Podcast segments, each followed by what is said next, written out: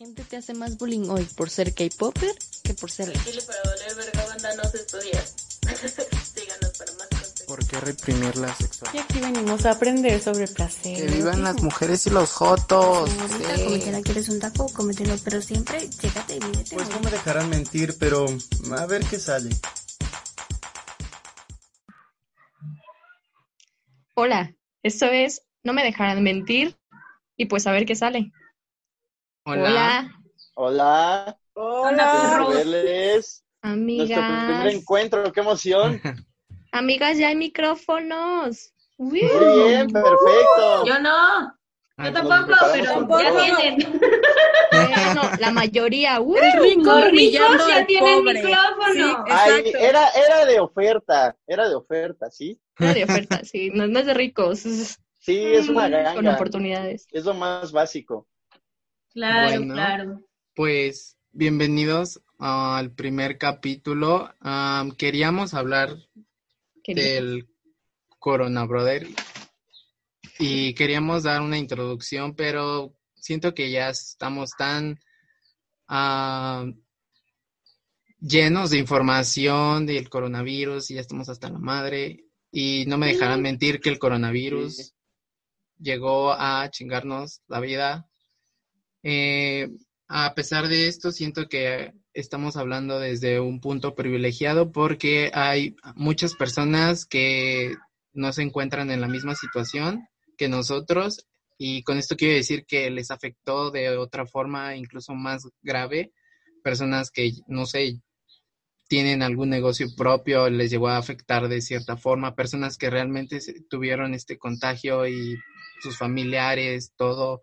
Entonces, pues para este tema de hoy quiero abrir con una pregunta que sería, ¿cómo nos afectó el COVID a cada uno de nosotros? Pues Ok. creo que tu pregunta es bastante compleja porque estaremos, estaremos todos de acuerdo que el COVID nos agarró con los calzones abajo por completo. O sea, estábamos no acostumbrados. COVID. Total. Sí, ¿eh? Oiga. Pero no es momento de sacar nuestros trapitos al sol todavía. Espérense, espérense. Uy, así que chiste. Eh, o sea, sí, estábamos acostumbrados a un mundo como muy acelerado, ¿no? O sea, un ritmo súper acelerado, Sí. todo, o sea, todos haciendo muchas cosas todo el tiempo diario, y de repente todo se para así de la nada, y güey, o sea, está, estuvo cabrón, la verdad, ¿no? Eh, independientemente de, de las situaciones diversas en las que nos encontremos, creo que ese cambio tan abrupto simplemente con eso ya hay un gran impacto en cada uno de nosotros. No sé ustedes qué piensen. Es verdad. Yo creo que lo más eh, pues difícil de haber afrontado el COVID es que no estábamos preparados y ni siquiera es algo que imaginábamos, ¿sabes? Por ejemplo, o sea, aquí en, en, en la Ciudad de México, en México en general, nos puede agarrar un sismo en cualquier momento, y, y- pero nosotros sabemos que a pesar de que no sabes cuándo es, de cierta forma estamos preparados. Pero, ¿quién se iba a imaginar que una pandemia, o sea, te lo prometo que, eh, no sé, de repente me acordé que en mis clases de historia, cuando hablaban de la viruela, ¿no? De cómo acabó con el pueblo y que no sé qué, o sea, son como los únicos registros yo que tenía de algo así, ni siquiera con la influenza, creo que no fue tan, tan, No. tan grave como ahora lo está poco. haciendo, sí, como ahora lo está haciendo el cobrother, ¿no? O sea, y neta, eh, como creo que lo más difícil de todo esto, por lo menos para mí, es la incertidumbre de no saber qué pedo, o sea, qué pedo con mañana, qué pedo con un mes, ya, o sea, todos estamos a la espera de ver cómo avanza el semáforo, pero fuera de eso, no sabemos nada, amigos. Está, está difícil, ¿ya? Sabemos Y yo que la... creo que... Perdón, No, adelante. tú, tú. No, no, no. Tú, por favor. Claro, ah, muchas gracias. Qué amable es usted. Yo creo que, yo creo que a- además de que nos agarra desprevenidos y desprevenidas, aunque ya se tenía el antecedente de la influenza cuando nosotros y nosotras íbamos en qué quinto, sexto de primaria más o Primaria, menos. ujú. En primaria en general, ¿no? O sea, como que tenemos las nociones. Sí, apenas íbamos en la primaria y pues no teníamos ni idea, o sea, ni nos importaba, ¿no? Pero ahora, como somos las personas que sí nos está impactando y como dijo Kike en un principio, pues desde nuestros privilegios, por así decirlo, en el sentido de eh, quizá tener un trabajo relativamente estable o tener un seguro de vida o que por lo menos nos podemos quedar en casa algunas personas porque la necesidad de salir a trabajar pues no es tan preponderante. O sea, el hecho de que estemos aquí nosotros, nosotras seis, pues es un privilegio o por lo menos son eh, afectaciones menores, ¿no? O sea, e-, el hecho de que tengamos acceso a este dispositivo, etcétera, pues creo que son afectaciones menores, pero no cambia el hecho de que teníamos eh, un plan, ¿no? O sea, por ejemplo, bueno, varios y varias de aquí terminamos acá, pues creo que todos, ¿no? ¿Todas? Terminamos la carrera así. Ahora que lo veo, tiene razón. Casi no la acabo, pero sí. Estuvimos nuestro último año juntos y te vas enterando de que todos nos íbamos a graduar. Perdón, Mamá, sí la acabé, perdón, me ¿eh? confundí. Es que hablo No con muchas escuché. personas y no todas las Uy, personas uy, ritmo. perdón. Social. La a la importante. importante. ¿Quiénes son ustedes? ¿Qué dices? Que nos apuremos, que tiene un compromiso muy importante al rato. ¿eh? No, no, no, yo les di su tiempo, les estoy dando su tiempo. sí. Ay, gracias. Entonces, Qué amable. Gracias. sí, sí, no hay de qué agradezcan, aprovechenlo. Entonces, em, o sea, el hecho de que nosotros y nosotras hayamos terminado nuestra carrera cuatro años, cuatro años de esfuerzo y el último semestre de esta manera, pues es algo, o sea, nuestra, nuestra trayectoria de vida es algo importante, ¿no? Entonces, Sí. pues sí, sí nos pega, subjetivamente, pero a cada quien nos pega en algo particular. Eso es lo que yo pienso. Pero la verdad, le, bueno, les voy a compartir y pues mis amigos aquí ya saben, a mí me ha pegado de una forma como distinta, porque pues estas cosas, por ejemplo, de la escuela en línea y estas weas, a mí no me pegó tanto porque yo vengo de estudiar la preparatoria en línea. Y fue así como de, "Meh, ok, perfecto, ya me ahorro dos putas horas, estar en el pinche transporte y como 60 pesos diarios, güey, de lo mismo. Y dije, ok, está súper cool. La verdad es que trajo muchas cosas positivas también, digo, fuera de que no puedo ver a mis amigos, a las personas que amo. Por ejemplo, yo ya empecé a dormir bien, a comer mucho mejor, a ejercitarme, cosas que no podía en la vida cotidiana porque siempre andaba como al full. Entonces, trajo cosas positivas, sin embargo, conforme fue pasando el tiempo y conforme vi que no se iba a acabar en junio, güey, no se iba a acabar ahorita en julio, de repente sí me entró el así como de, puta madre, ¿no? En mi cumpleaños yo quería que estuvieran las personas que amo y demás, y pues, putas, no se pudo, ¿no? Y entonces sigo aquí bien pinche deprimida porque no se pudo hacer mi cumpleaños. Eh, y en ese sentido es en lo que me ha pegado, ¿no? O sea, yo creo que todos debemos admitir que ha traído cosas chidas, de que tenemos más tiempo y pues obviamente nos aburrimos y que ya no sabemos qué hacer con nosotros. Si no hubiera sido por la pandemia, putos, no hubiéramos hecho esto. Entonces, Real. Totalmente entonces yo creo que ha traído buenas cierto. cosas, pero sí, o sea, definitivamente ya llegas a un punto en el que dices, ya no quiero ver a mi familia, ya no quiero ver a nadie, o sea, como que quiero alejarme No de todo el mundo, pero en serio. ¿Qué pedo con mis roomies? Ah, no son mis papás. así es. Mi roomie ya no me da gasto, auxilio. Mi roomie, mi papá. Mi roomie es mi mamá y mi papá. No, pues sí, los entiendo completamente, amigos. O sea, los extraño muchísimo, de verdad. O sea, No. creo que, como dice Itza, o sea, a lo mejor a Itza no le pegó tanto porque ella venía acostumbrada a este sistema, pero yo soy una persona que siempre estaba haciendo muchas cosas. Entonces, y nunca me alcanzaba el tiempo. Pero creo que eso era bueno, que no me alcanzara el tiempo, porque así yo me podía poner frenos. O sea, yo podía decir, ¿sabes qué? Yo ya no puedo seguir avanzando con esto porque máximo hasta las 4 tengo que estar en la escuela. Eh, Bueno, máximo a las 4 tengo que salir de la escuela para mi casa porque me hago tres, dos horas en el camino eh, de regreso a mi casa y si no ya me da miedo porque Ecatepec y puedo morir. Entonces, yo entonces eso era mi freno. Entonces yo dec- por eso no seguía trabajando porque yo decía, vivo muy lejos de la escuela como para quedarme más tiempo y seguir trabajando. Entonces, also, primer mes de cuarentena trabajaba de 7 a 9 de la noche. Entonces, eso fue un desgaste grandísimo para mí. A mí me, me quemé, o sea, haciendo referencia al burnout, yo me quemé totalmente en ese primer mes y tuve que poner un freno y obviamente fueron muchas discusiones con mi familia, fueron muchas discusiones con muchas personas porque no me daba abasto. O sea, creo que más tiempo, en lugar de beneficiarme, me perjudicó. O sea, de pasar tres horas sentada en la computadora haciendo tarea, a 12 horas trabajando seguido, para mí fue agotador, terrible. Entonces, recién ahora me estoy acomodando. Ahora sí siento que tengo más tiempo libre y no lo estoy aprovechando. Entonces, no, estoy en un vaivén, no me puedo adaptar. Sí, como dices, pues creo que a mí también me afectó en esta parte de, pues haces muchas cosas en el día, tienes muchas actividades, por ejemplo, las teníamos las prácticas, después ir a la facultad, eh, no sé, en mi caso, pues yo me iba al gimnasio y era como perdías realmente todo tu tiempo haciendo actividades y de madrazo te, te cae este balde de agua fría donde tienes que estar encerrado 24/7, eh, apenas si sales para ir por el súper, entonces es súper complicadísimo y por ejemplo cuando vas al súper lo, hasta lo disfrutas, güey, porque es Sí. como de, güey, voy a ir al súper, voy a salir, te vistes bien, güey. O sea, lo que nunca, o sea, estás en tu Amo casa, güey, estás Mis encerrado. mejores trapitos. ya sí, o sea, estás súper encerrado, estás con, un- no sé, hasta en calzones puedes estar y estás súper a gusto, pero dices, Como "Mm, ahorita. extraño vestirte. Bueno, yo no estoy en calzones. Reto a que bajen sus cámaras a ver quién no trae pantalón. Va, Yo sí traigo. acepto el reto. Yo Yo sí también. traigo. Yo también traigo, traigo un short, de hecho. Y Enrique, yo también traigo, pero no les voy a mostrar. Pero no quiero. Porque no quiero. Amigos, pausa. Mi mamá me trajo de cenar.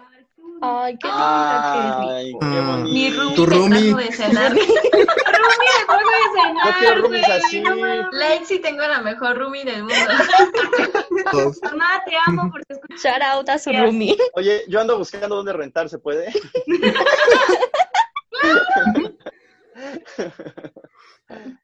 Perdón, Pero, este, sí, retomando un poco, eh, por ejemplo, yo cuando voy al súper, o sea, voy con mi hermana o con mi familia y es como de, hacemos como que no nos conocemos, güey. Lo que todo el mundo está haciendo. Casualmente entras, entras sin familia, entras sin, este, Sin sin pareja. papá, sin pareja y sales con papá o con mamá o con pareja, güey, y tú dices, ah, cabrón. Pero sin Y Pero sí ha sido complicadísimo, incluso hasta para ir a la tiendita de la esquina necesitas como todas estas precauciones sanitarias de que el cubrebocas, de que el gel, de que no te le acerques a las personas, que incluso ha sido un problema porque no respetan la Susana distancia. Y eso ha sido un problema y que al menos a mí me ha causado mucho problema porque hasta para hacer la fila de las tortillas es como de no te me acerques, no me toques. Pero pues sucede. Aléjate. Tú ya eras Exacto. así, Kike. Tú ya eras así. Bueno, siempre. Ahora imagínate, ahora sí puedo ocupar la excusa de la Susana a distancia, güey. Ahora lo puedo ocupar como de, no me toques, aléjate. Ya lo legitimó. Tocándome. Y ahora, pues, es complicado porque les vale, les vale, les vale madres a la gente. Es como de, ah, pues sí, mira, me voy a acercar más, aquí va a estar. Te voy a Y- toser. No te molesta, tu cara. Casi, casi te tosen, es como de, hecho, algo chistoso que me, ha, que me ha pasado y que he escuchado que les han pasado como a otras personas es que Ujú. justo esta relación como con la familia, con tus personas cercanas. Eh, como, ay, no sé cómo explicarlo. Hay algunas personas que, a ver, chavos, no por estar en la casa significa que tienes que estar con tu familia y que tienes que amar a tu familia y que tienes que pasar tiempo con tu Claro. familia. O sea, todo lo contrario, yo creo que más bien tenemos que encontrar nuestro tiempo para nosotros. Ahora sí, ahora sí, chicos, hay que, ahí les va lo psicológico. Ámense, güeyes. O sea, aprendan a estar con ustedes solos. Aprendan lo que son, o sea, ¿qué les gusta, güey? Todavía les gusta colorear, todavía les gusta pintar, o sea, aprendan todo eso y, y disfrútenlo para que justamente, pues, no sé, ya después cuando estén en una pareja y demás ya digan, ah, ya tengo que hacer contigo porque justo aprendí a estar conmigo mismo. Pero no. Sí, sí es cierto. Y creo que pusiste algo sobre la Perdón, mesa que ¿va? también me gustaría, que también me gustaría am, ahondar, profundizar, que es el impacto psicológico justamente de, de la pandemia, ¿no? Más allá de, de si está bien culero estar encerrado, o sea, está bien culero ya no poder salir a tomarte una chela, o sea, no poder ver a nuestros amigos, a nuestra pareja. Sí está culero, pero creo que también justamente, bueno, por lo menos en mi caso, el coronavirus me ha hecho enfrentarme a muchas cosas, eh, de problemas que no enfrentaba antes porque tenía otros mecanismos como para afrontarlo, ¿no? O sea, por ejemplo, yo soy la morra del meme de este de la que se iba a la escuela para distraerse porque se llevaba mal con su familia. Entonces, ajá, yo era esa morra. Y yo, eso no es un meme, eso es. Eso- hay un meme, hay un meme. Meme es sinónimo de caso clínico, para contextualizar un poco. me descubrieron. Bueno, o sea, el caso es que, o sea, yo evitaba eh, las problemáticas con mi familia y con ciertas personas yéndome, ¿no? O sea, yo nunca estaba en mi casa, siempre estaba en la escuela, este, elegí una facultad que me quedaba dos pinches horas de mi casa, o sea, creo que ya, eso dice muchas cosas. Este, siempre estaba con amigos, ¿no? Entonces de repente me ponen, o sea, me encierran con los lobos y es como de, güey, no mames, ahora qué pedo, ¿no? Y creo que a muchos nos pasa. O sea, el, o sea, a lo mejor no con la familia, pero sí te, te, te empuja a afrontar situaciones y problemas que antes como que metías abajo del tapete como para no verlas, pero ahí están, ¿no? O sea, es como un recordatorio de, güey, o sea, no he desaparecido, aquí estoy. Ujú. Y no fíjate, yo ahí completamente veo- con lo de la familia. yo ahí veo dos cosas, dos fenómenos que en mi experiencia eh, me he percatado, ¿no? Que me han contado, no tiene que ser así, pero yo veo dos cosas, o la, estas problemáticas o estas dificultades se vuelven exponenciales en el sentido de los vínculos o las relaciones interpersonales que, que tienes a tu alrededor, que en este caso es la familia, eh, o bueno, la- las personas con las que te encuentres, o se trabajan y se resuelven. O sea, al, al estar nosotros y nosotras eh, en un espacio eh, conviviendo muchísimo más tiempo del que no estábamos acostumbrados y acostumbrados justo por nuestras actividades, pues las dificultades que existían en esas tres o cuatro horas de convivencia diaria de la antigua cotidianidad, pues ahora se da a un revés y aparecen, o sea, tienen que aparecer esas dificultades y explotan o se desbordan y a partir de eso o se queda igual o peor esa dificultad o esas dificultades o en su defecto se trabajan. Entonces, creo que ahí también está como, digamos, un arte de doble filo. La cuestión es Sí. que muchísimas personas, desafortunadamente o infortunadamente, eh, desconocen de cómo afrontar estas circunstancias, ¿no? O sea, no sé en tu caso, Ani, eh, o en mi caso, cuando tuve como un, un ataque de pánico, les hablé y jamás, jamás me había pasado algo así tan intenso, pero reconozco que fue por esta circunstancia, ¿no? Y no supe Claro. cómo afrontarlo hasta que me pasó, ¿no? Sí, que son situaciones que Sí, se presentan, por ejemplo, lo que comentó Itza hace unos momentos de, pues, más allá de la familia, empiezas a conocerte a ti mismo, o sea, cosas que no veías de ti. Y al menos en mi caso fue que tuve como mucho tiempo y de- sigo teniendo demasiado tiempo, y creo que todos, eh, para realizar este momento de, güey, ¿quién soy? ¿Qué quiero? Eh, ¿A dónde quiero llegar? ¿Y qué he estado haciendo? Porque nos pasa y muchas personas eh, están en este mood de, piensan que eh, pues el contexto social, las personas que están a su alrededor, eh, pues de cierta forma les afectan, pero quizá deberíamos de ponernos a pensar un poco si realmente son las personas o somos realmente nosotros los que no hemos llegado a ese punto de reflexión donde no sabemos qué es lo que estamos Claro. haciendo nosotros y qué es lo que vamos a hacer. Eh, y esto, pues de cierta forma, es lo que hace que estés en momentos de ansiedad, hay momentos de depresión porque no sabes qué pedo. Entonces, pues surgen y muchos, o sea, me- muchos amigos me han dicho, güey, es que estoy en depresión, güey, es que me han dado ataques de ansiedad cabrones.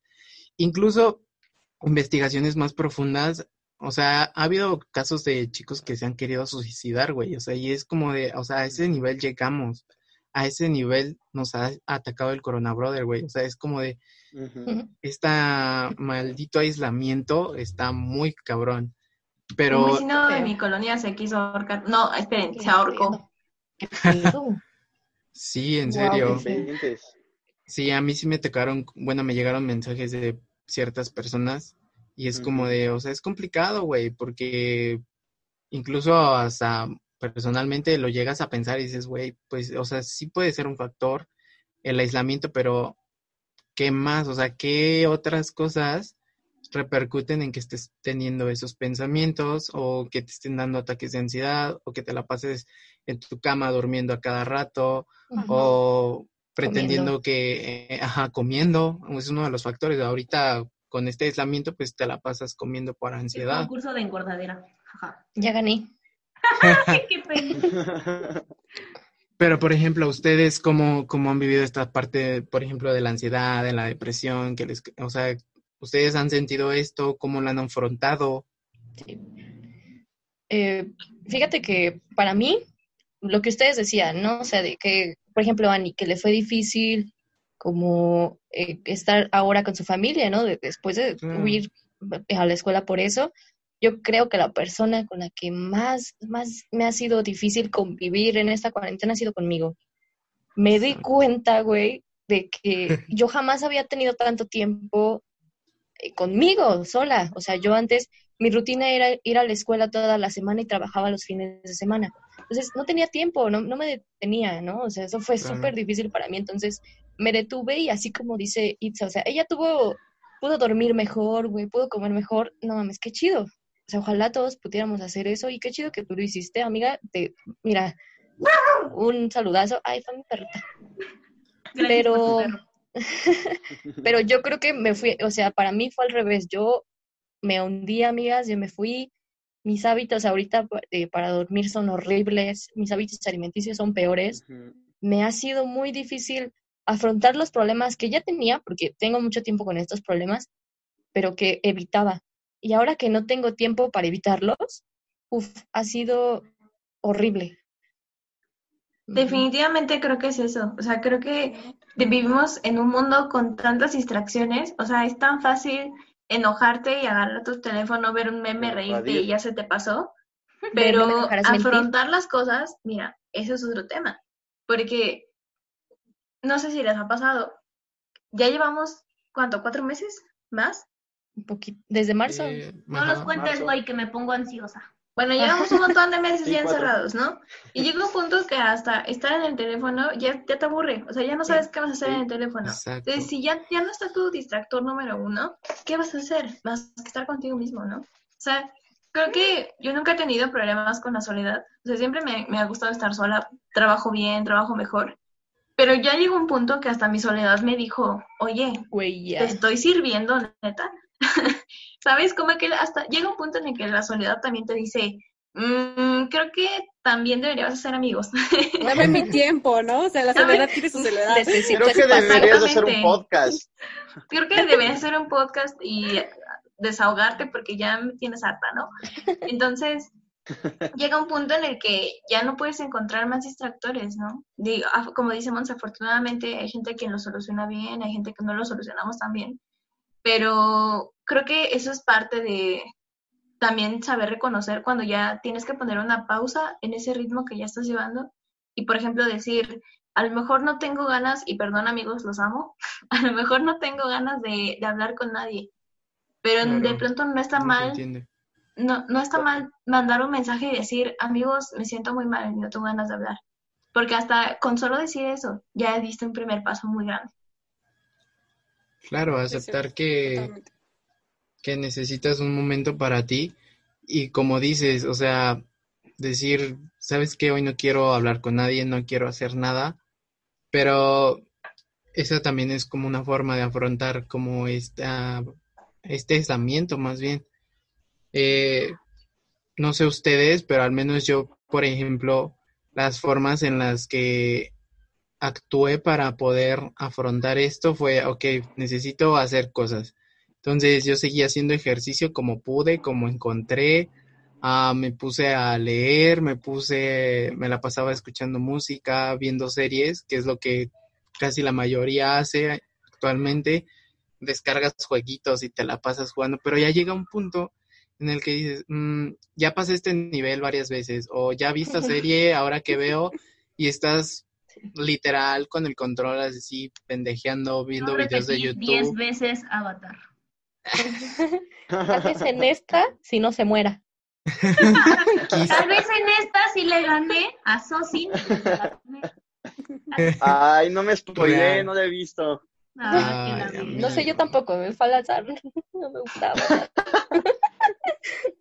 Pero al final de cuentas, creo que es complicado ya estar en este punto porque te preguntas cómo va a ser la vida después de esto, cómo van a ser las relaciones, porque incluso hay personas y he visto en redes sociales que aparecen memes como de si tu ligue fue de pandemia no cuenta. Y es como de, me pongo a analizar y digo, al final de cuentas, las personas tal vez sí están aburridas y pues dicen, me meto a una aplicación para conocer gente, ¿no? Pero, ¿qué va a suceder después? ¿Ustedes qué piensan que suceda? O sea, ¿creen que este pedo de las relaciones eh, de la pandemia sea fake o real? ¿Puede surgir algo bueno? Yo creo que sí surge algo bueno. ¿Cuánta polémica?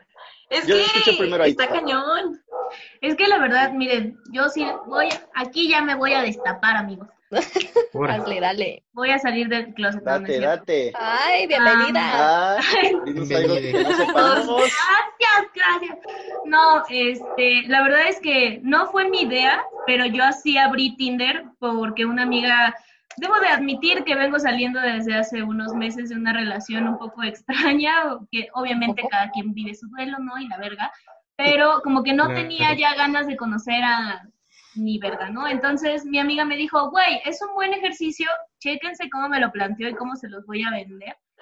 Dijo, es un buen ejercicio para su autoestima, o sea, para mi autoestima, es un buen ejercicio para tu autoestima, para que vayas viendo los chicos que realmente sí les gustas a los chavos, o sea, les gustas a otro tipo de chavos y puedes conocer a gente y demás, ¿no? Y yo dije, no, no es autoestima y nada más se venden packs y fotos de sus manos y eso. ¿Cómo crees que vas a mi autoestima? Pero la verdad es que sí, o sea, lo, lo probé, lo tuve un tiempo, sí, la mayoría de la gente, o sea, te pide las nudes como a los cinco minutos, pero pues vas aprendiendo. Yo creo que he también he establecido relaciones de amistad, por ejemplo, con gente que vivía cerca de la FESI y que decía, güey, ¿cómo nunca te topé? O que son de la FESI y que es como de, bro, si me cae re bien, ¿no? Y demás. Yo creo que están jugando mucho en esto de que si son fakes, que si no son fake. Yo creo, güey, que te pueden ser fake en la vida real, te pueden ser fake en las redes sociales Exacto. no necesitas estar detrás de un teléfono para que te mientan. O sea, yo creo que Exacto. una o dos personas que nos escuchen, no lo sé, quien nos escuche, han vivido infidelidades, han vivido que la persona ha creado una personalidad totalmente diferente. O sea, estamos en lo mismo, güey. No, vaya, no hay cambio. Yo creo que sí puedes establecer un ligue, una relación, lo que sea, y después salir. Incluso hasta creo que tienes más tiempo para conocer bien a la persona y saber si cuando ya sales sí se va a establecer algo o no, o mandarlo a la verga de una vez ahí en el WhatsApp así de, no, es que a mí me gustan las emperador de limón y a ti te gustan las emperador, pues, entonces nos caemos bien y pues vete a la verga, ¿no? Y ya, ¿Cómo medir a tus ligues? ¿Cuál es su sabor favorito de emperador? No, es que yo no confío, no confío. Yo también. Sí, las de limón son la mejor. las de las limón de es, limón. es ahí. a todos los que Ese digan es el que lugar no correcto. son. Pito. Por eso Por somos dos. amigos. Así es. Y pues ya, ese es mi punto de vista, amigos. Ivonne iba a hablar, yo creo. No, o sea, eso, estoy totalmente de acuerdo contigo. O sea, creo que el punto donde, donde está el clavo es que justo como veníamos diciendo, ¿no? Tenemos más tiempo para pensar en todo, incluso en cómo nos estamos relacionando con un ligue. O sea, y ustedes saben que, que vengo de dejar de hablarle a cierta persona. Entonces, eso se juntó en suma con volver a hablarle a, a- a otra persona que si estás viendo esto, perdóname, es, es, es soy yo, no eres tú. No, no le pidas perdón. No lo veas. Pero, Ella es la amiga que no se da cuenta. Scott, Amiga, no, no, no, otra persona. No esa Ah. persona mala. No, yo sé qué persona. persona, por eso te digo, no lo veas. Adelántale. But el problema es que te das cuenta, o sea, creo que justo el apreciar la soledad a mí me llevó a decir, "Mm, ya no me siento tan cómodo hablando con ninguno de los dos. Entonces es como, también está bien estar sola. O sea, yo me acuerdo que antes de salir, iba a decir de salir de vacaciones, pero no, de antes de entrar a una pandemia, este, yo estaba súper en shock porque me sentía miserable en el amor y una maestra me dijo, también se vale que te detengas y digas qué quieres ser. Y si tú quieres ser eh, soltera, casada, viuda, bueno, viuda no. si tú quieres ser soltera, casada, si quieres ser plantita, bueno, porque ella me decía, o lo que sea, plantita, sola, soltera, está bien. Ser- o sea, si ser la quieres Barbie estar psicóloga. solo, si quieres ser la Barbie psicóloga, está bien. O sea, simplemente se trata de que tú te sientas feliz con eso, ¿no? Y si tú también quieres conseguir un novio y, y de verdad quieres estar en pareja, también está bien. O sea, también no te llames este urgido ni nada. O sea, está bien querer tener novio, pero también está bien querer estar solo, ¿no? Entonces creo que de pronto es muy difícil que o sea, darte cuenta que las personas llegan en el momento equivocado y que a lo mejor tú no estabas listo para estar con una persona y justo ya estaba ahí, ¿no? Y a lo mejor parecía perfecta, pero de pronto tú simplemente no tienes ganas de mandar un buenos días y no es ni tu culpa ni la culpa de la otra persona, simplemente no es el momento y está bien que no sea el momento. Así es. Eso, mamona. Yo creo que tocas un punto importante porque es inevitable, yo sé que es inevitable y es parte de nuestra naturaleza y yo también lo sigo cometiendo. O sea, de hecho, de lo que voy a decir a continuación no significa que yo no lo haga, pero reconozco que es algo complejo. No, sí, no les voy a mentir, no somos perfectos, no somos perfectos, somos perfectibles. Casi somos perfectos por ser psicólogos. Ay, ¿no? no, no, amiga, no, córtenle, Al contrario, no, le crean, esto no, es un truco. Ese. No, perros, nosotros estamos bien dañados. Tenías un compromiso, ¿no? ¿Ya estabas? Por algo, por algo somos psicólogos, de verdad, no estamos bien. Ayúdenos. No, tampoco, Ayuda. no se creen Sí. Esto realmente es una ayuda social entre todos. Bueno, ya. El punto es que nos vamos, nos vamos futurizando en ¿y qué va a pasar? O sea, desde mi punto de vista, creo que esa es una pregunta mm, no primordial, no incorrecta, pero yo creo que no es primordial, porque eso nos lleva a futurizar y a quedarnos en lo que va a suceder y el futuro hasta donde nuestra ciencia nos explica, nuestro entendimiento nos lo dice, aún no existe, ¿no? Entonces, eso desgasta mucho, o sea, a mí me desgasta em, pensar qué trabajo voy a conseguir, si voy a, a estar laborando en donde deseo, si me voy a titular en septiembre, si voy a terminar mi chingada tesis, si lo que sea, ¿no? Y que todas estamos en la misma situación prácticamente. Entonces, lo que estabas diciendo, Ivonne, bueno, yo concuerdo en eso, en, en el sentido de querer, eh, o sea, de lo que tú quieras, pero en el presente y, y lo aceptes, lo tomes, lo consideres, lo vivas. O sea, hay muchas personas que tomamos eh, la tangente y decidimos hacer otras actividades o decidimos pensar en lo que puede suceder o en lo que ya pasó, pero no en lo que está ocurriendo en este momento. Y en este momento lo que está pasando es que todos y todas ya estamos cagando, o bueno, la mayoría, en el sentido de no seguir eh, ciertos protocolos. Y no es, o sea, incluso aunque no se crea o se crea o no se crea en el Corona Brother, o sea, está bien, cada persona es libre de creer lo que desee, pero No, no el hecho cierto, de no sí creer, crean. bueno, o sea, sí, nuestra tendencia es a que sí crean, o sea, abogamos a que sí crean, pero si no lo hacen está bien, ¿no? Pues sí, pero la cuestión es, que- independientemente de si no se crea, sí, o sea, lo, lo que nos queda, pues generar un poquito de empatía, ¿no? O sea, es como, güey, pues yo no creo al Chile, pero pues sí es algo que está afectando a la sociedad. Y aunque no existiera, que sí existe, pero aunque no existiera, pues la mayoría de las personas lo hacen por un bien común, ¿no? Entonces, yo creo que lo más prudente es preguntarse lo que pasa ahora, lo que hay ahora y lo que se hace ahora, más que nada. Claro. Ahorita que dijiste eso, me recordaste a un momento de inicio de cuarentena que yo dije, ¿qué está pasando con este mundo? Las personas que decían, ay, yo no me voy a poner cubrebocas, igual de algo me tengo que morir. Y entonces yo decía, a ver, te estamos pidiendo cubrebocas no nada más para ti, no eres el centro del universo. Sentido colectivo. cubrebocas tú, estás cuidando a los demás también. O sea, tú muérete si quieres, La pero máscara es para proteger a los que el quieres. punto es no afectar a todos los demás. Claro. Y aquí tocamos un punto importante que es, siento que yo que es muy importante, que es pues la muerte, ¿no? O sea, mm, ¿cómo es que personas, y al menos yo lo he estado viendo mucho en las noticias, en internet, personas que tienen parientes que están en, en el hospital eh, sufriendo de COVID, incluso hay personas que se mueren sus, per- eh, sus eh, pacientes, sus familiares y pues, ¿qué hacen? Pues ya no pueden más que recibir, pues, eh, las cenizas porque los incineraban y es como de, o sea, está mucha eh, esta parte del duelo porque las personas necesitan eh, pues ver a su paciente, ver a su familiar y de pronto que te digan, no, pues sabes que pues ya, ya murió, o sea, ya, ya fue y pues toma, aquí está. Entonces es como, sí hay una gran, pues una gran parte psicológica en esta parte porque cómo es que viven el duelo esas personas. Eh, afortunadamente, y creo que aquí todos no hemos tenido pues esa eh, mala fortuna de tener algún familiar cercano eh, con el COVID, pero pues digo, ustedes cómo lo ven, cómo lo, cómo lo, cómo sienten esta, o sea, mostrando empatía hacia esas personas.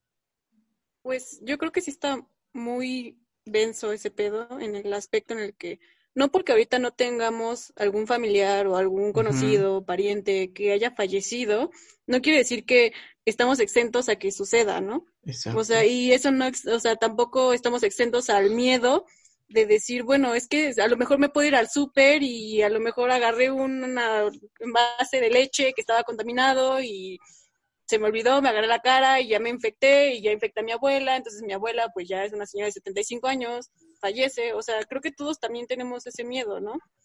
de, de infectarnos y de infectar a otras personas. Y justamente nos pone en la mesa el hecho de, de la finitud de la vida humana, ¿no? O sea, creo que muchas veces vivimos así como, como si neta fuéramos inmortales, o sea, como, hasta, güey, no voy a hacer esto hoy porque qué hueva, mejor mañana lo hago, ¿no? Y justo dicen sea, cosas neta- como de algo me voy a morir. Porque- Ajá, exacto, de algo me voy a morir. O sea, y realmente es como, como que en serio no contactamos con esa noción de que la vida se puede acabar en cualquier momento, ¿no? O sea, ya tuvimos un profesor de la FES recientemente que estaba muy joven, que falleció, y es algo impactante, ¿no? Es algo impactante para todos. Entonces, pues sí es algo que nos confronta otra vez con, con muchas cosas que evitamos normalmente, ¿no? Que, que no queremos pensar, que no queremos nombrar.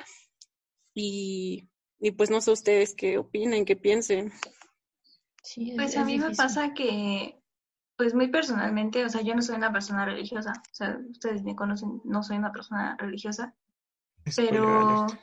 sí, spoiler, pero sí, sí reconozco que respeto mucho todos los rituales funerarios y observándolos me doy cuenta de lo importante que son para las personas, ¿no? O sea, bien dicen que el funeral es para el vivo, no para el muerto, ¿no? Y en ese sentido, pues yo pienso, está bien despedirte, está bien llorar, está bien hacer rosarios, hacer todo lo que tú necesites hacer.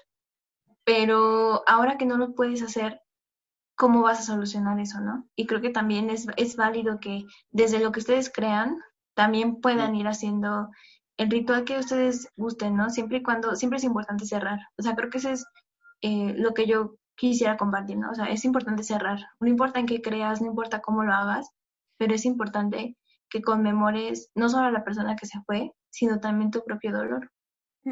Pero yo creo que es un Totalmente. dilema, Ivonne, porque, o sea, inevitablemente yo me he encontrado en la circunstancia, como otras personas que seguro nos están escuchando, de que llegamos a un punto en el que ya no aguantamos y vemos a alguien y nos gana la emoción y ya sea que nos acercamos un poquito más o le abrazamos o, o justo buscamos pretextos como para ir al súper, para salir a la tienda, o sea, cualquier Sí. pendejadita, ay, sí, sí, yo voy a la tienda o saco a pasear al perro o la chingadera y media, ¿no? O sea, nos El gana, es es la es- 30 vez, Lalo. Ya no salimos tres horas. Exacto, o sea, no- nos gana, es inevitable, es naturaleza humana. La, y, y así como los rituales, o sea, nosotros somos seres simbólicos y, y necesitamos, eh, como tú dices, Ivonne, eh, o transitamos en, en iniciar algo, en desarrollarlo, disfrutarlo y, y si se acaba, encerrarlo de alguna manera, aunque a veces no siempre se cierra, ¿eh? pero bueno. Claro. Eh, yo creo que es un dilema, o sea, no es que esté mal, pero sí es un dilema porque se rompe o se quebranta esta intencionalidad de no llegar al mismo punto del difunto, de la persona difunta, ¿no? Y entonces, bueno, está ahí la persona y todas las personas alrededor. No sé si vieron un video de, eh, era una hija que estaba con su madre y rompía las bolsas y, la abrazaba, o sea, ya estaba literal en el hoyo eh, que habían excavado en el fetro y la abrazaba y decía, mamá, ¿por qué te fuiste, no? El dolor que vivió o que vive es inevitable, es, es algo, es, es una crisis y no se invalida definitivamente, ¿no? Sí, claro. El dilema radica ahí es en, bueno, ya falleció esta persona y al momento de hacer este ritual que es importante, otra cosa importante también es la vida, o sea, mi vida, ¿no? Y entonces aquí, o sea, lo interesante es ver cómo las personas vamos eh, resolviendo este dilema, resolviendo esta, eh, esta circunstancia que nos puede dividir o nos está dividiendo de cierta manera. Claro, definitivamente. Sí, pues es complicado, o sea, yo entiendo toda esta parte de que pues hay que hacer al, o sea, alguna especie de ritual, ¿no? Por supuesto. Y entiendo el dolor, pero por otra parte, a mí lo que más miedo me dio de todo esto, de toda esta pandemia y así, fue mi familia. Yo, yo no pensé en, ay, a mí, es más, si a mí me, me pasaba, que me pasó, ni siquiera, no me dio miedo. A mí me daba Spoiler. muchísimo miedo, spoiler alert, pero a mí me dio muchísimo miedo, por ejemplo, contagiar a mi mamá, que mi mamá es asmática, entonces era un riesgo de población altísimo, ¿no? O sea, yo, yo vivía con esa incertidumbre. Entonces, si yo, eh, nada más, yo, si yo hubiera pasado por una situación donde uno de mis familiares eh, hubiera fallecido de COVID y no lo pudiéramos velar como el ritual eh, católico así lo dicta, me hubiera dolido mucho, pero así como tú dices que somos seres simbólicos, yo hubiera tratado de hacer otra cosa, ¿sabes?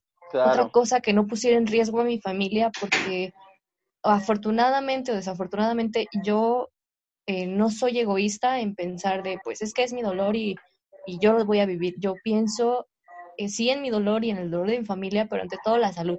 Porque si ya estam- estamos en esta situación hipotética de que un familiar eh, falleció por COVID y obviamente no podemos estar con él, no me gustaría que otro familiar Claro. tuviéramos que enterrarlo otra vez porque no pudimos simbolizar de forma diferente.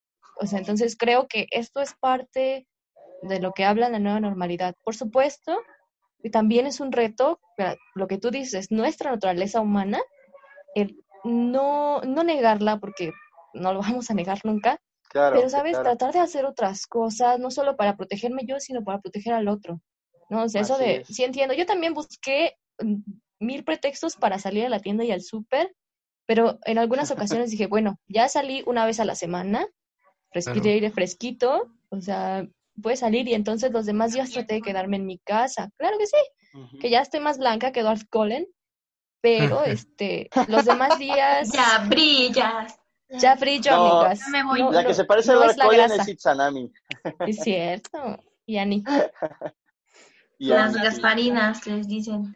Pero digo, a pesar, a pesar de todo esto y estas escapadas que me daba, también era consciente y me salía con todas mis precauciones, pero también trataba de, eh, quedarme en mi casa lo más posible, ¿no?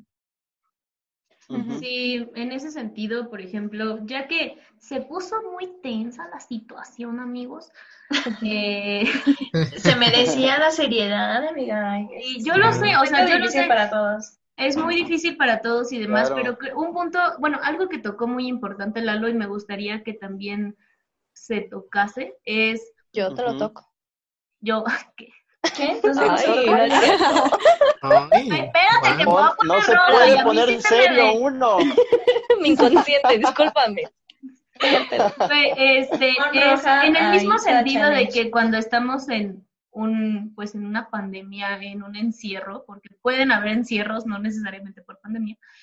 eh, Claro. Cierros y encerrones. no nada más es importante saberte a ti, o sea, conocerte y demás, sino también si algo de esto pasa, eh, si pues alguno de tus familiares se va, ¿no? Pasa a otro mundo, yo sí creo en otras cosas, entonces pues bueno, pasa a otros, a otros lugares, eh, también es, es, eres importante tú, güey. O sea, 100%. No puedes dejar de lado tu vida. Sí tienes que vivir tu De proceso de duelo, de pues de llorar, güey, de no saber qué pedo, de pues solucionar papeleo, güey, porque a veces creo que es lo más jodido de que alguien se muera, Real. perdónenme, pero no mames, el papeleo está de la chingada, Sí, el varo. Claro. Luego imagínate no que no, en esta situación muchas personas no Sí. tienen varo, güey, ¿cómo puta madre le Claro. hacen? O sea, de verdad, Morirse es muy caro. es muy Sí. caro. Güey, están ahorita. haciendo ataúdes de, de cajas de cartón, güey. O sea, así Sí, está de Güey, pues cabrón sí. el pedo. Así es. Y en ese sentido, o sea, lo que necesito que, bueno, y no sé cómo qué piensen mis amigos, pero es que no te olvides de ti, o sea, aunque esto Claro. pase, por ejemplo, yo viví una situación muy cercana de, si bien no fue mi familiar ni nada, sino fue de un amigo mío que estimo muchísimo y que conozco de hace puta madre años, eh, él decía, es que todos mis roles como persona van a cambiar a partir de esto, ¿no? Y yo así de, a ver, aguanta, aguanta, Claro. aguanta, aguanta, aguanta tu vida va a seguir, o sea, tú tienes que seguir tu vida, no por esto vas a tratar de suplir la vida de la persona que se acaba de ir, en lo absoluto. Las vidas de las personas que lo rodean siguen, sí, la ausencia va a estar y se va a sufrir y se va a doler, pero sus vidas siguen, chicos, o sea, hay que seguir haciendo cosas, hay que seguir cuidándote, y si ya esto te pasó, güey, pues entonces no empieces a decir, no, pues de todas maneras ya sobreviví al, co- al Corona Brother, eh, y demás, sino que cuídate y toma esto como una precaución y más bien aprende de la experiencia de lo que te está pasando. Claro. real. Real, no fake. Y aparte hablan- es difícil porque... Perdón, amiga. No, adelante. Perdóname, por favor.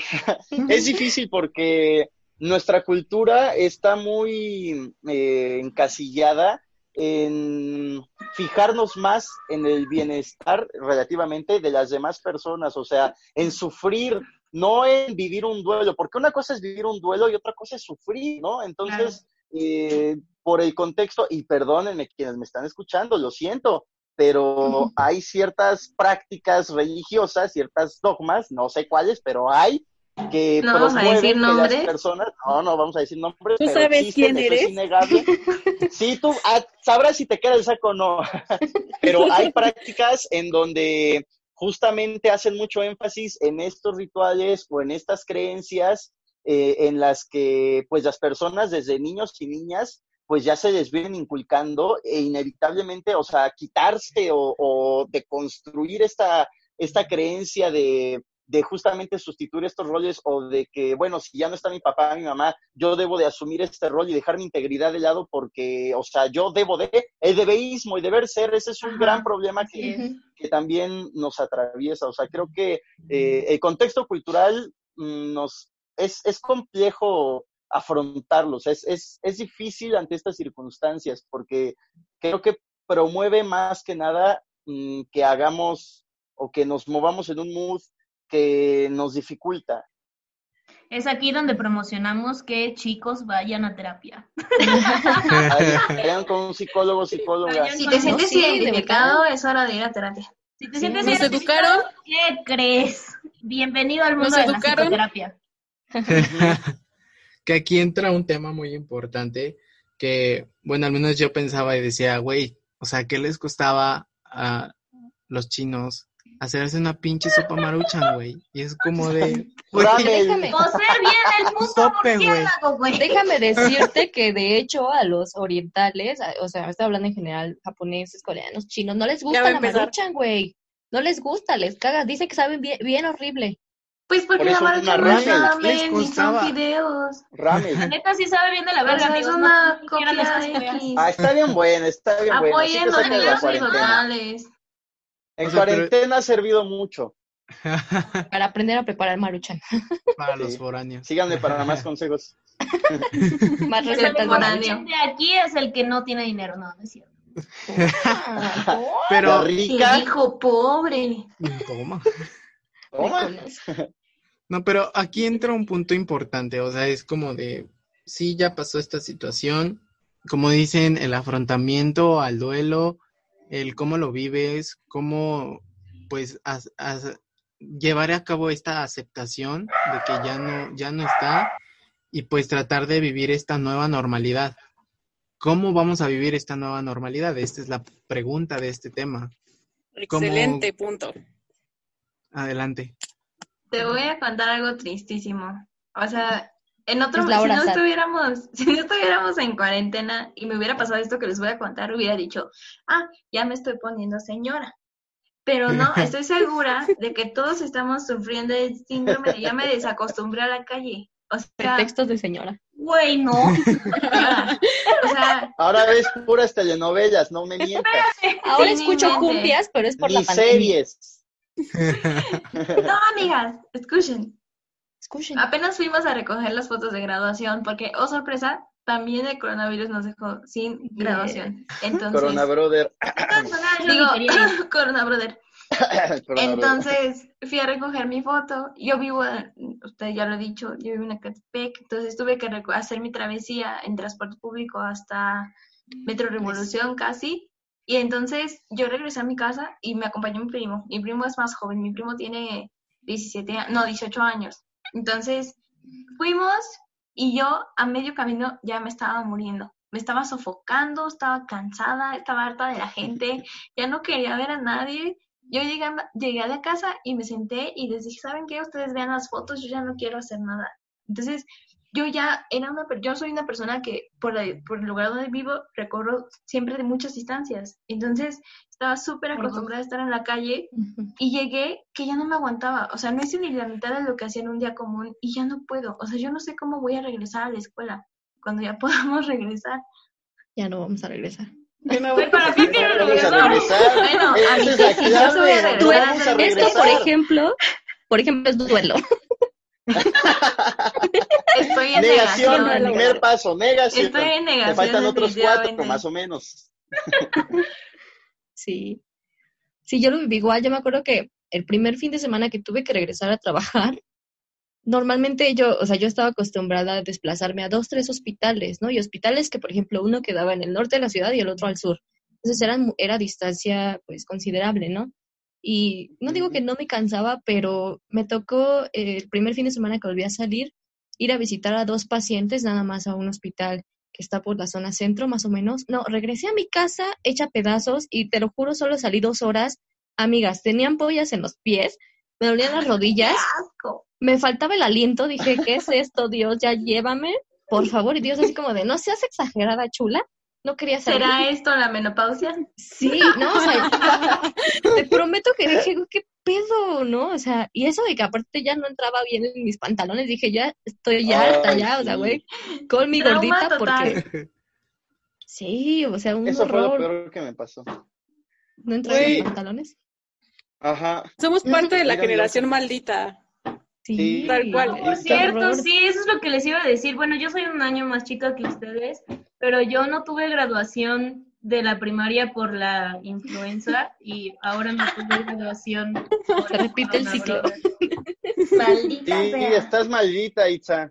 Yo Hay no que reconsiderar su lugar. Ah, cuando se pueda te vas a hacer una limpia.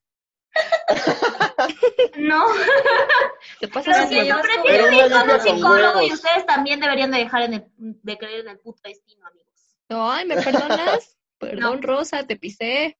No, Y yo, yo y mi destino lloramos juntos ahora. Destino no existe. Lo vas construyendo. así Ah. es, Ah, claro. Ay, porque Dios mío. nadie Ah, me dicho. Existencial, en el destino. Yo sí creo en el Ah, destino. ese es de tu otro podcast. En el que vas construyendo.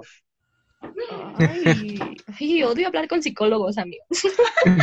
Malditos psicólogos, no se ponen ¿No de les pasa que ya odian a los psicólogos? Yo sí, güey. Me cagan. no me aguanto a mí Sí, misma. me cagan. Nosotros en el espejo, ay, me cagas les... ¿Por qué eres así? Me, Ay, me ganó me el chiste. choca hablar con psicólogos. yo diciendo una palabra y también yo, güey, ya cállate. Diagnóstico Oigan, imagínense. estúpido.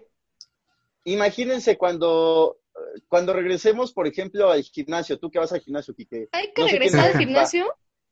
O sea, bueno, Nunca fui al gimnasio. ¿Por qué regresaría al gimnasio?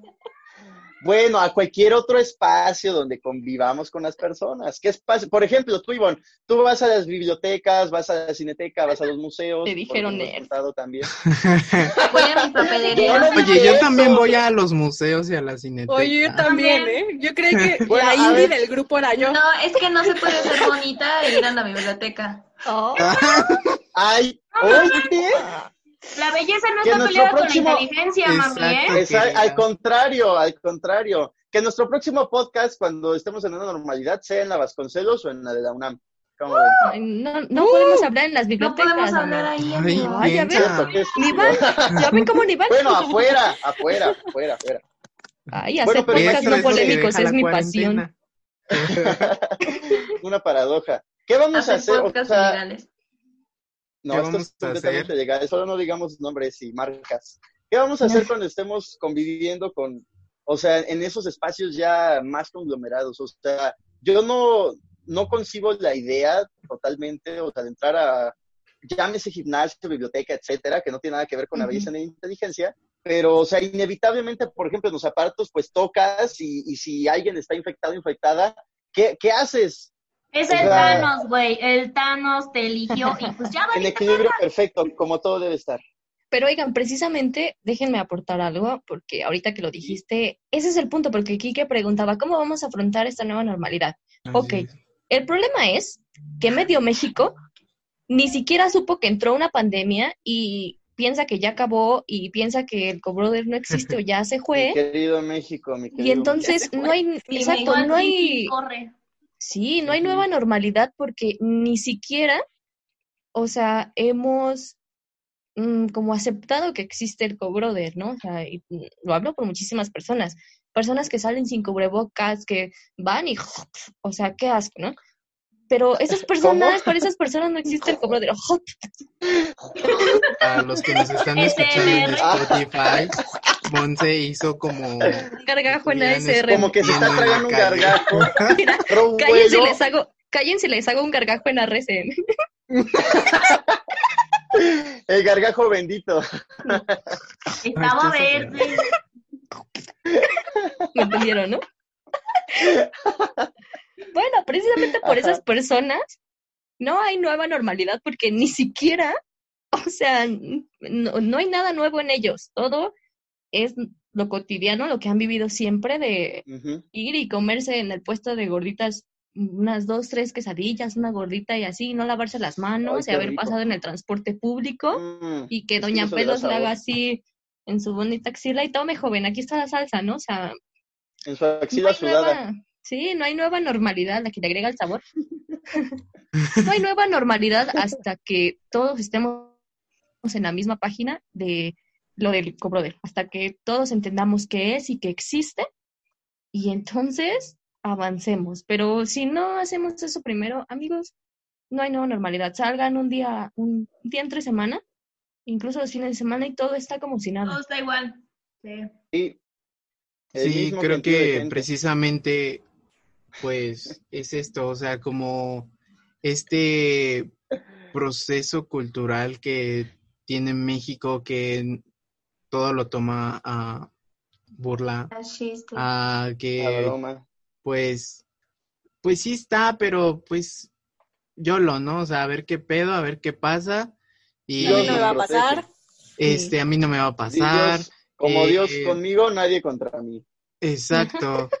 O también el, pues de algo me voy a morir. Entonces, creo Y que al final de cuentas El, el eh, kilómetro sí mata es neuronas. complicado. sí, es muy complicado. O sea, es muy complicado tratar de adaptar algo a lo que no se quiere adaptar, ¿sabes? Así es. Y es como, pues, muchas personas, o sea, y yo creo que hablo por todos, o sea, nos cuidamos y tratamos de ser coherentes en, en nuestro decir y en nuestro hacer. Este, en el sentido de, pues yo digo que uses cubrebocas, yo digo que te cuides, yo digo que no te acerques a las personas, pero también hacerlo.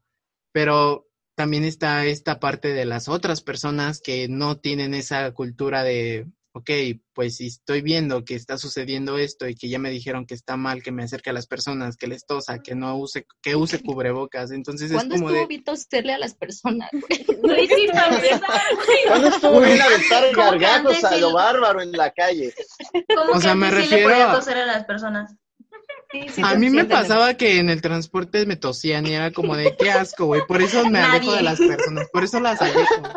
O sea, No Bueno, pero, pero no todas las personas son así, ¿no? Nadie clique, tósanme. no, güey, jamás en la vida, pero me tocó esas malas experiencias de que me tosían y desde ahí odio a la gente y que se me acerque.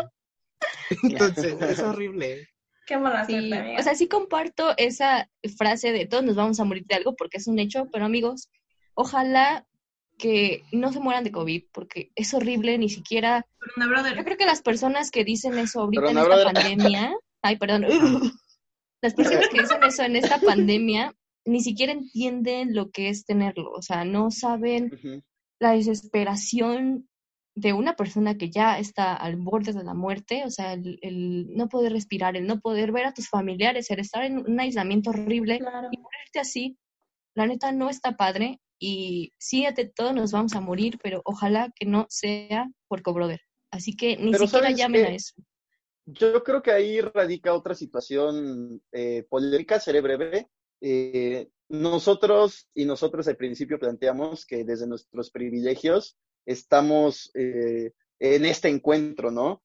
Pero ¿qué pasa con personas que desconocen lo que desconocen? Es decir, ¿qué pasa con Claro. una población, con un contexto eh, que, de personas que no tuvieron acceso a educación, que no tuvieron acceso a, la ciencia, o que si tuvieron el acceso no se le dio la importancia adecuada y se le daba la importancia a otro, a otro tipo de prácticas que ya mencioné? Entonces, ¿cómo, cómo podemos... Como llevarle mariachi a em, la cerveza. And, exacto. O sea, es, es em, un dilema también eh, como exigir a alguien una capacidad, una, una actitud, un acto que, em, al que nunca, con el que nunca ha tenido contacto. Sí. Y nosotros sí.